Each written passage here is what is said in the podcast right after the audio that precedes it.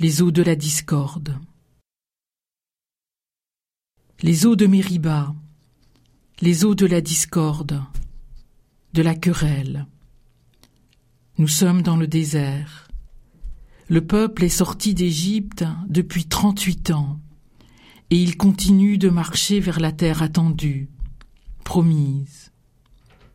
Pour l'heure, rien que du désert, encore et toujours. Les fils d'Israël n'en peuvent plus. Ils s'adressent alors à ses intercesseurs, Moïse et Aaron. Est-ce parce qu'ils sont à bout de force?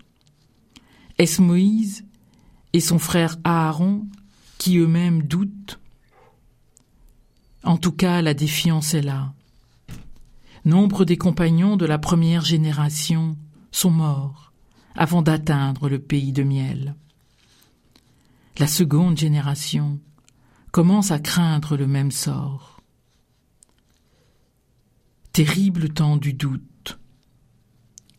La discorde, la querelle habitent parfois nos vies, y compris en notre Église, où il peut être si difficile de débattre sereinement, dans le respect de chacun et de sa sensibilité.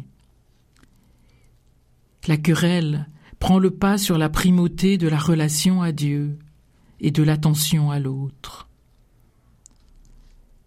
Jésus lui-même a fait face aux eaux de la discorde de ses disciples, eux qui se disputent sur leur place dans le royaume, plutôt que d'entourer Jésus dans sa marche difficile. Querelle dérisoire devant la gravité de la confiance à faire. Controverse insignifiante de nos existences où nous épuisons nos forces.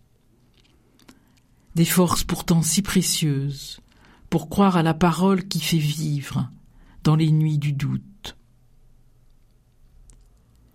Cœurs endurcis aussi des grands prêtres qui au long de l'Évangile craignent pour leur pouvoir et leurs avantages. Le cœur endurci empêche d'être touché par le vrai Dieu, celui qui veut décharger notre fardeau en le portant avec nous. Préférons un cœur blessé, peut-être, mais vivant et confiant.